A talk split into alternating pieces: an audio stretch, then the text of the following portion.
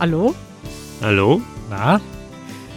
Leute, es ist noch besser geworden. Nachdem wir letztes Mal in einer Höhle und einem Schrank gepodcastet haben, haben wir jetzt drei Höhlen, denn wir haben heute wieder einen Gast, heute einen Höhlengast.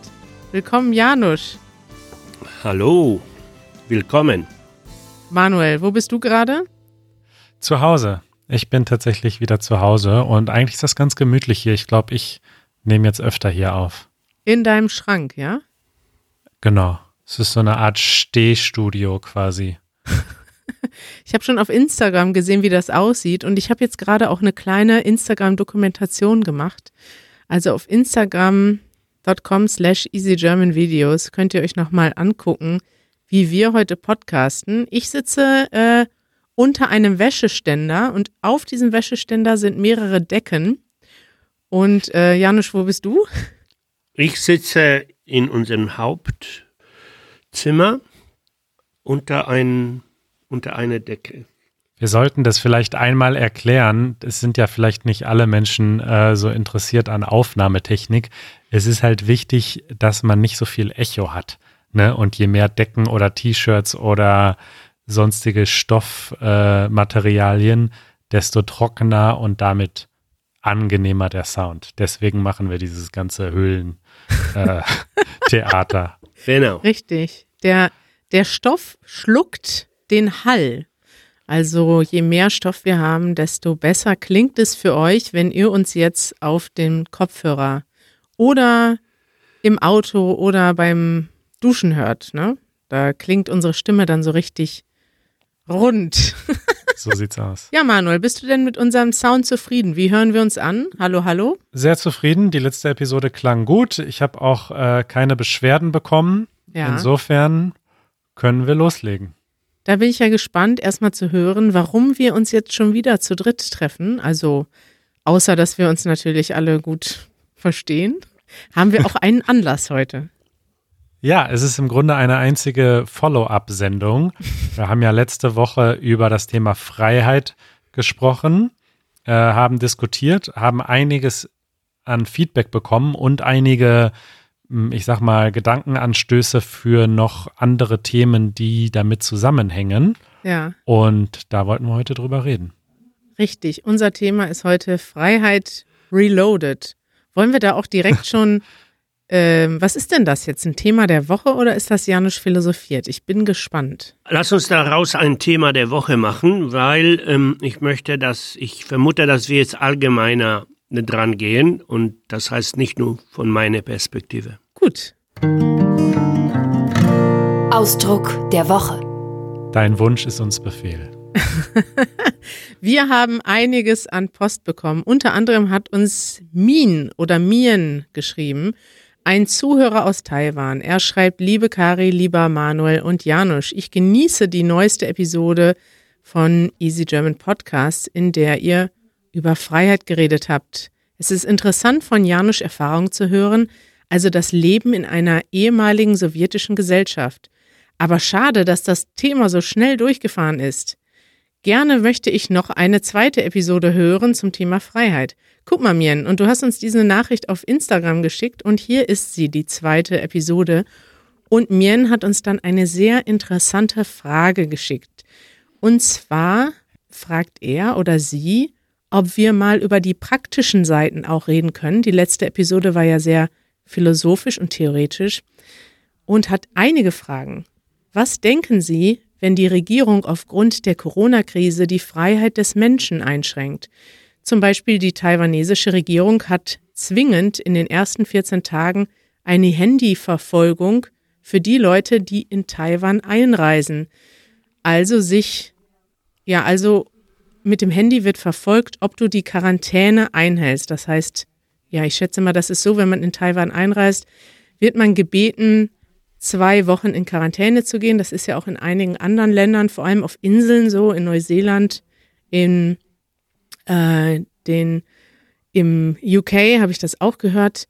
Und das ist natürlich eine riesige Freiheitseinschränkung. Du sollst also zwei Wochen zu Hause bleiben, nur weil du aus einem theoretischen Risikogebiet kommst. Was denkt ihr denn dazu? Ich fühle mich nicht ein Fachmann genug, um meine Gedanken jetzt teilen zu können. Aber insgesamt, insgesamt denke ich, dass ähm, der Begriff eine Gesellschaft oder eine Nation ein echter Begriff ist. Also es bezeichnet ein echtes Phänomen.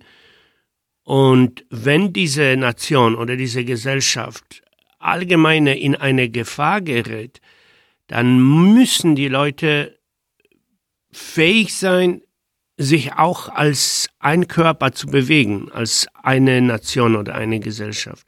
Und dann müssen, solange es notwendig ist, die ähm, persönlichen Interesse und Wünsche etwas zurückstehen. Manuel, was denkst du? Ja, das ist interessant, denn das ist eine sehr vage Aussage jetzt von dir, Janusz, äh, zu sagen, wenn es nötig ist, dann muss der Einzelne zurückstehen.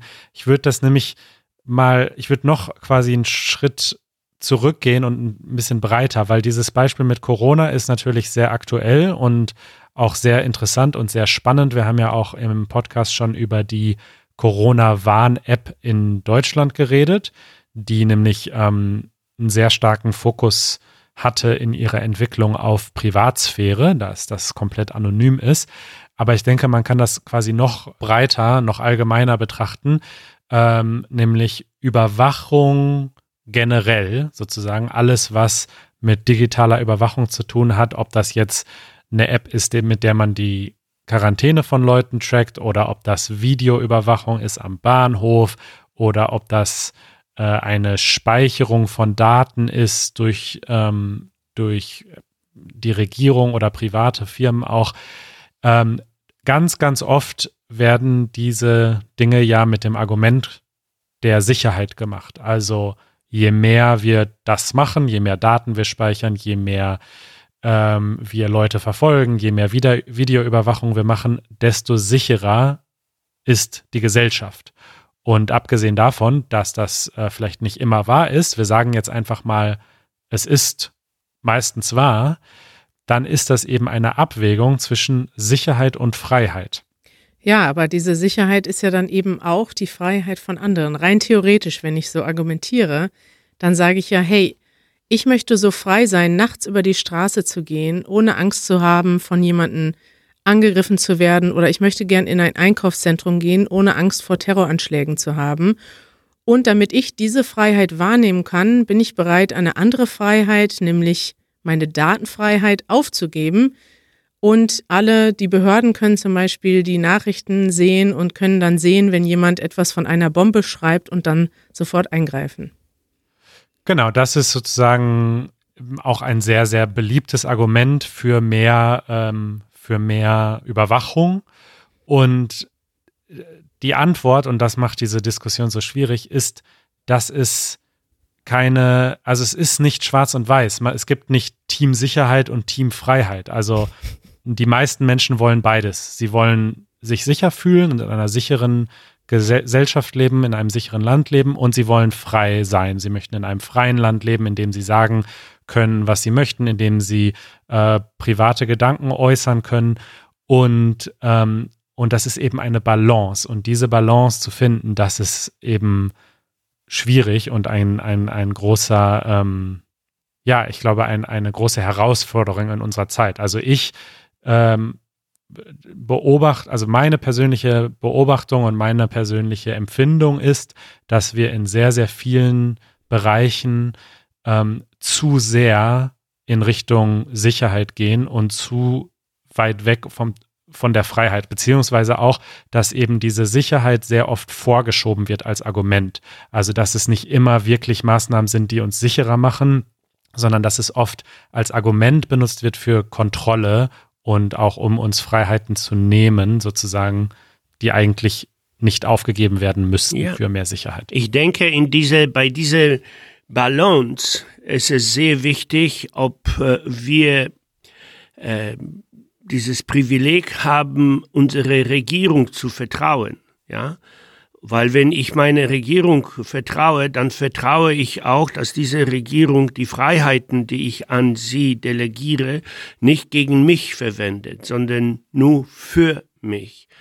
Äh, und äh, wir sehen allerdings, dass äh, eine demokratische, vernünftige Regierung nicht immer einfach zu bekommen ist. Und dann muss man schauen. Ja, und auch nicht einfach zu halten. Ne? Also ja. das ist ja das Problem. Wir, wir, wir wählen zum Beispiel unsere Regierung vor vier Jahre. Und wer sagt denn nicht, dass es irgendwann eine Regierung gibt, die böse ist? Also das ist ja das Interessante oder das fände ich interessant, Janusz, für dich mal, dieses Gedankenexperiment. Du hast ja damals in einem Regime, in einem Staat gelebt, der seine Menschen kontrolliert hat, aber der noch viel weniger äh, Praktiken oder viel weniger Methoden hatte, Leute zu kontrollieren. Ihr hattet keine Handys, ihr konntet nicht irgendwelche Handydaten auswerten und überwachen. Ihr hattet kein Facebook, kein Instagram. Und ja. damals konnte man ja, außer du wirst jetzt bei einer Demo verhaftet, hatte die Polizei ja gar nicht, oder natürlich, du konntest bespitzelt werden von deinen, von deinen Nachbarn. Das gab es natürlich auch sehr stark. Ich weiß nicht, wie stark das in Polen ausgeprägt war. Aber heute, stell dir mal vor, du würdest in der damaligen Zeit leben mit den heutigen Techniken oder Möglichkeiten der Medien. In anderen Ländern werden Menschen verhaftet kann man sich ja vielleicht, äh, ja, gibt es ja viele Beispiele, Türkei, Iran, äh, ja. aber auch andere Beispiele, wo Menschen verhaftet werden, nur weil sie was auf Facebook posten, was nicht der Regierungsmeinung entspricht. Ja. Aber nochmal, ich glaube, dass der Schlüssel ist eine ähm, gute Regierung und dass wir nicht drum herum kommen. Das heißt, wir als Gesellschaft müssen äh, darauf hinarbeiten, dass wir ein vernünftige Leute in die Regierung wählen, ähm, weil die Gesellschaft muss regiert werden. Also das. Äh Nein, Anarchie. Aber ich stimme dir natürlich zu, dass eine gute Regierung wichtig ist für die Funktionalität eines Staates.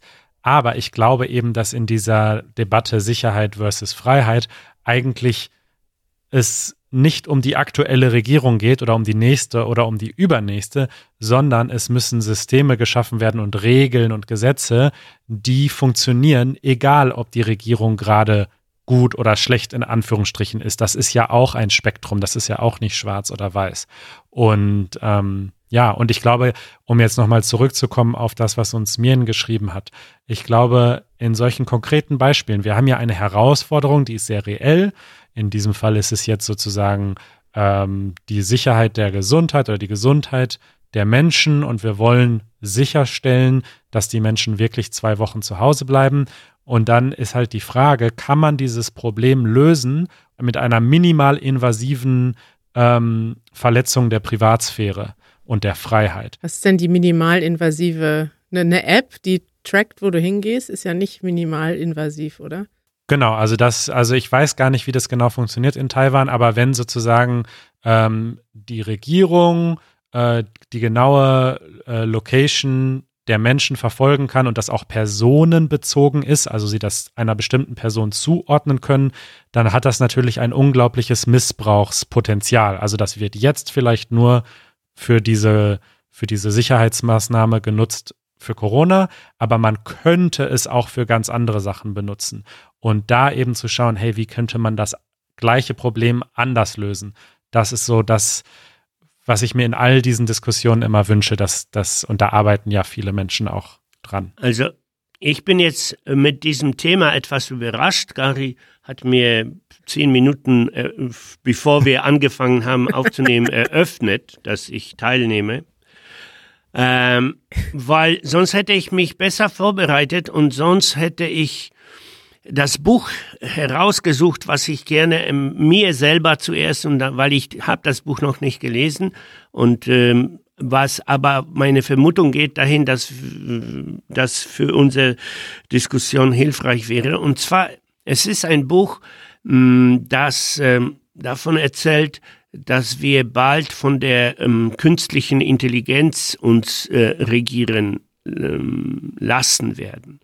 Dass letztendlich äh, ist das Regieren quasi eine Umsetzung von einem Plan und wenn wir den Anfangsplan gut zusammensetzen, dann ähm, kann die administrative Seite von äh, der künstlichen Intelligenz möglicherweise besser äh, bewältigt werden als von den menschlichen äh, äh, Intelligenz. Aber dass wir dann die, unsere Freiheiten weitgehend äh, aufgeben müssen, halte ich für unumgänglich. Egal was wir jetzt wollen, es wird ähm, immer einfacher, die Informationen herzubekommen und sich einzubilden, dass die Regierung ähm, irgendwelche Probleme hätte, um äh, unsere Location festzustellen. Das ist illusorisch. Darf ich noch eine weitere äh, Frage stellen? Ja, bitte. Und zwar klar. hat, das fand ich nämlich ganz interessant, das hat Mirn auch geschrieben. Ähm, wir haben ja auch schon mal früher darüber diskutiert, über dieses Phänomen des Kollektivismus und Individualismus. Wir haben in vielen europäischen, auch in, den, in der amerikanischen, US-amerikanischen Gesellschaft ein sehr individualistisches System. Die Freiheit des Einzelnen ist eines der höchsten Güter, die wir haben, so in unserer Wertvorstellung. Und dagegen stehen einige andere Gesellschaften, ich schätze mal, dass Taiwan auch dazu gehört und viele asiatische Gesellschaften, in denen es einen sehr starken Kollektivismus gibt. Das heißt, ich gehe, ich, ich gehe mit dieser Annahme rum, dass ich glücklich bin, wenn alle glücklich sind. Und ich möchte quasi mir nichts selber als Freiheit rausnehmen, was den anderen potenziell verletzen könnte. So gibt es zum Beispiel auch in vielen asiatischen Ländern viel mehr Bereitschaft, eine Maske zu tragen, um andere zu schützen, während in Deutschland das doch echt schwierig ist. Jetzt machen das zwar die Leute, aber weniger als aus Vernunft, als dass es einfach vorgeschrieben ist. Und wenn das morgen nicht mehr vorgeschrieben ist im Supermarkt, dann machen das die Leute auch nicht mehr.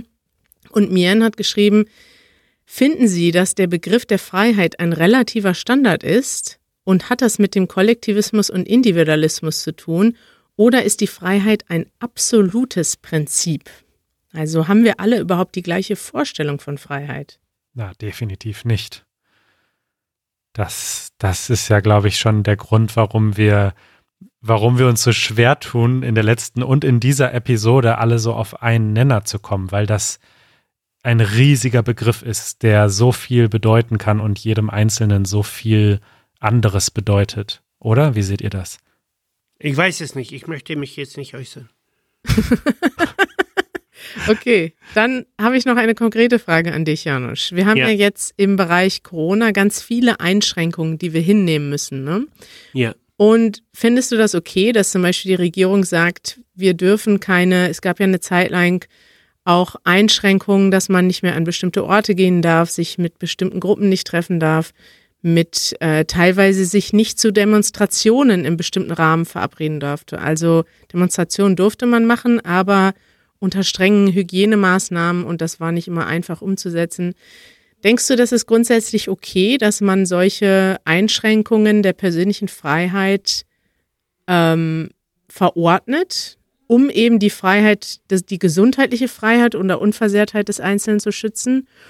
Oder dass in Deutschland, also das muss man ja vielleicht unseren Zuhörern und die, die nicht in Deutschland sind, auch erklären, in Deutschland war das ja ein Riesenthema oder es ist immer noch. Wir haben Tausende von Menschen, die sich dagegen bestreben, die, die Demos organisieren und die behaupten, dass ihre Freiheit so eingeschränkt ist, dass sie fast in einem Regime leben.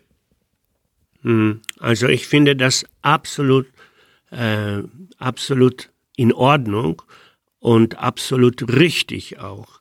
Äh, und eine freiheitliche Gesellschaft, die nicht fähig wäre, in Krisenzeiten diszipliniert äh, zu handeln, äh, wär, wäre, äh, würde sich selbst im Wege stehen. Also wir brauchen jede Menge Vernunft einfach. Und diesen Vernunft, wenn der vorhanden ist, dann kann man sich darauf äh, verlassen, dass die Regierung tatsächlich die Schritte unternimmt, die notwendig sind.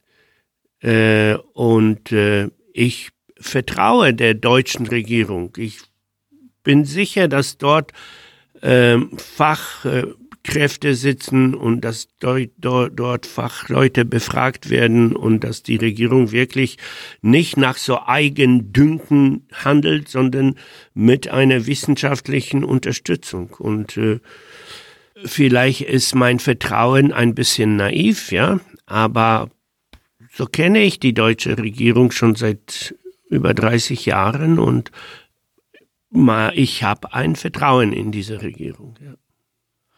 Ja, und für mich ist es, also ich stimme dir voll zu, allerdings nicht, weil ich jetzt grundsätzlich der Regierung so sehr vertraue, sondern einfach, weil ich denke, man sieht doch, dass mit Augenmaß gehandelt wird. So nennt man das, wenn, wenn das einfach nicht eine total extreme Lösung ist oder eine extreme äh, Regel, sondern ähm, je nachdem, was möglich ist, eben die Dinge erlaubt sind oder nicht erlaubt sind. Also in Deutschland ist es ja zum Beispiel keineswegs so, dass jetzt wegen der Corona-Krise die Versammlungsfreiheit nicht mehr gilt. Das ist ja ein ganz wichtiger Teil unseres Grundgesetzes, dass man sich, dass man sich versammeln darf äh, in öffentlichen Plätzen.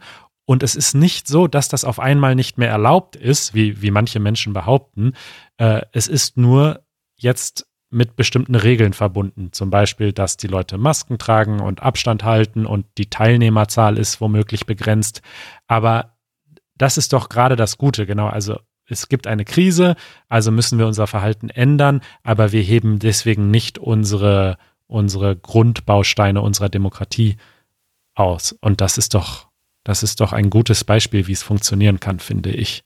Sehe ich auch so. Es ist ja, trotzdem interessant zu sehen, dass viele andere das nicht so sehen. Aber das ist auch immer eine Begleiterscheinung von Krisen, dass einige Leute Ängste haben und sich diese Ängste auch dann in, in ähm, ja, in gewissen Dingen ausdrücken. Ich glaube, dass viele Leute so wie Janusz reagieren und viele Leute jetzt gerade in dieser Krise ein Vertrauen gefasst haben in die Regierung und doch froh sind, dass es in Deutschland seit vielen Jahren eine relativ stabile Regierung gibt und auch mit den verschiedenen Parteien, die meisten sich doch untereinander so verstehen, dass man im Streitfall, in einem Krisenfall einen Konsens findet. Und das ist durchaus positiv. Aber es gibt natürlich auch Leute, die sich ausgeschlossen fühlen, überfordert. Und das ist im Moment auch ein Phänomen in Deutschland. Mhm. Manuel, du hattest ja noch einige andere, anderes Feedback aufgeschrieben und auch eine Frage. Ja, Darf ich mal äh, mit der Frage hier enden? Das ist nochmal ein bisschen was leichter. Sehr gerne. Und zwar, äh, Janusz, du hattest ja letzte Woche erzählt, wie frei du dich gefühlt hast, ähm, als du dann in Münster ankamst und äh, der Typ auf dem Motorrad den Song von Queen gespielt hat. Und ich wollte euch gerne mal fragen, in welchen Alltagsmomenten oder auch nicht Alltagsmomenten, also in welchen besonderen Momenten ihr euch so richtig frei fühlt. Ich weiß nicht, ob die Frage Sinn macht für euch. Für mich macht die Sinn, ja, aber ich warte erstmal auf Janusz. Ähm,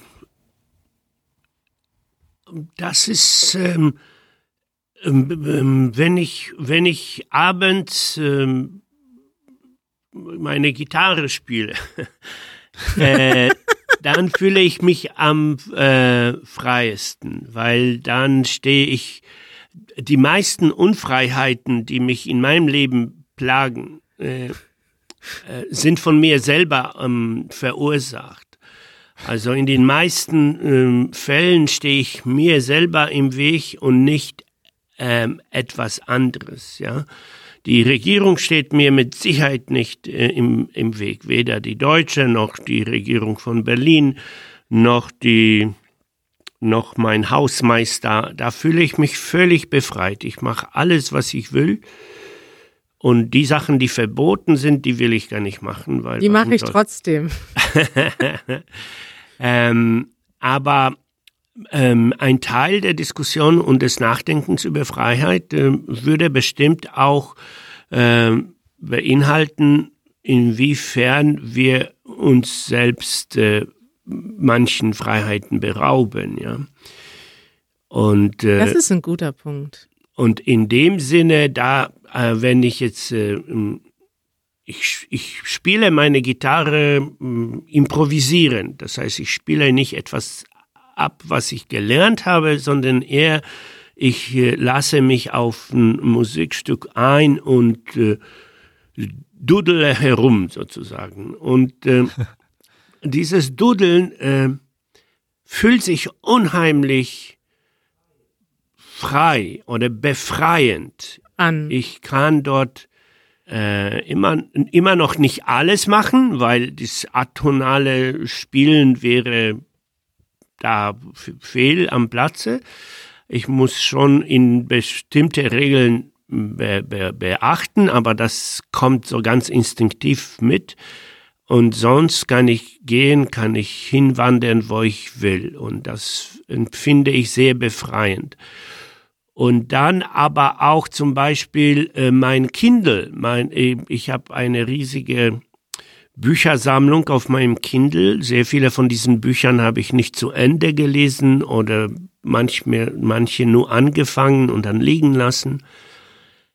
Aber alleine der, die Tatsache, dass ich, äh, egal wohin ich gehe, solange ich mein, ähm, mein Telefon mit dabei habe, habe ich auch meine Büchersammlung und äh, wenn ich irgendwo abgestellt werde und muss auf irgendwas warten, gehe ich da rein und äh, fühle mich sehr, das fühle ich auch sehr befreiend und sehr, sehr interessant, sehr frei.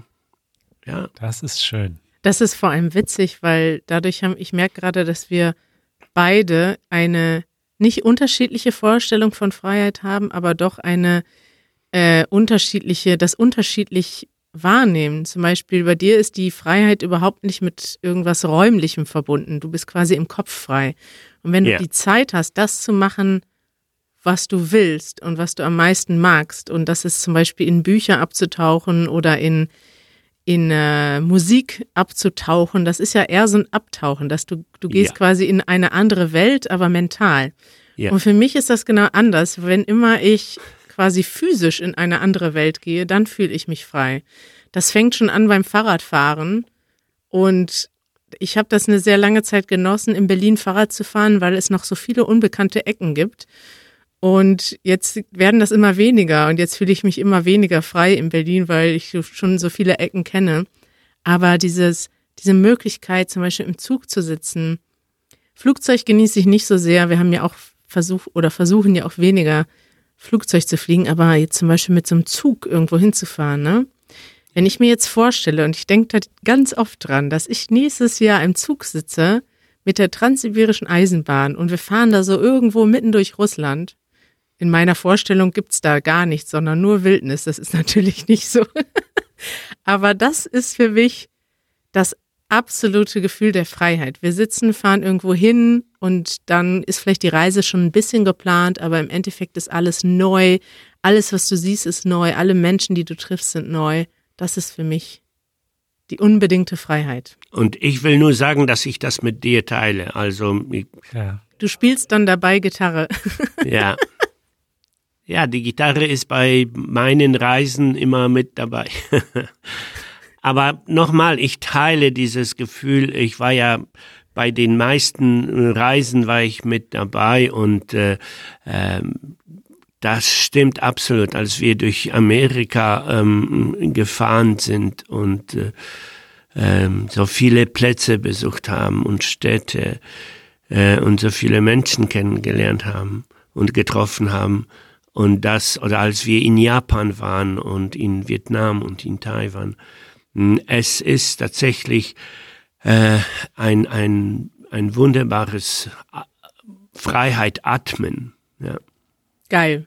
Ja, meine Antwort ist leider genau die gleiche gewesen. Das Einzige, was ich noch hinzufügen würde, wäre bei mir, auch ich möchte nicht mehr fliegen oder so wenig wie möglich, äh, aus vielen, vielen, vielen Gründen, aber tatsächlich so im Flugzeug zu sitzen und irgendwo hinzufliegen, ähm, in, den, in den Momenten, wo ich das getan habe, war für mich auch ein unglaubliches Gefühl der Freiheit, weil damit ja nochmal verbunden ist, dass man so von jetzt auf gleich in eine ganz andere Welt geworfen wird. Also Stimmt, zumindest, wenn man ja. weit wegfliegt. Und also ich kann das nur unterschreiben, was du gesagt hast, Kari. Gerade nicht also nicht mal die ganze Reise an sich, sondern dieser Moment, wo die Reise beginnt, wo man plötzlich im Zug sitzt oder im Flugzeug oder im Auto und man fährt los. Ja. Und wie du schon gesagt hast, am besten noch ohne perfekte Pläne. Einfach so los, raus.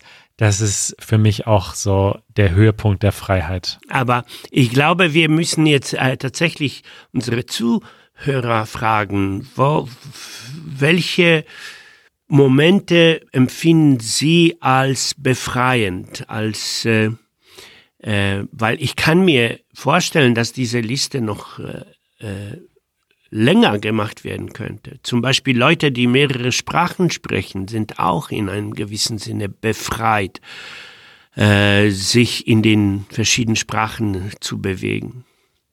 Geil. Das ist eine wunderbare Idee. Schreibt uns einen Kommentar auf easygerman.fm slash 74.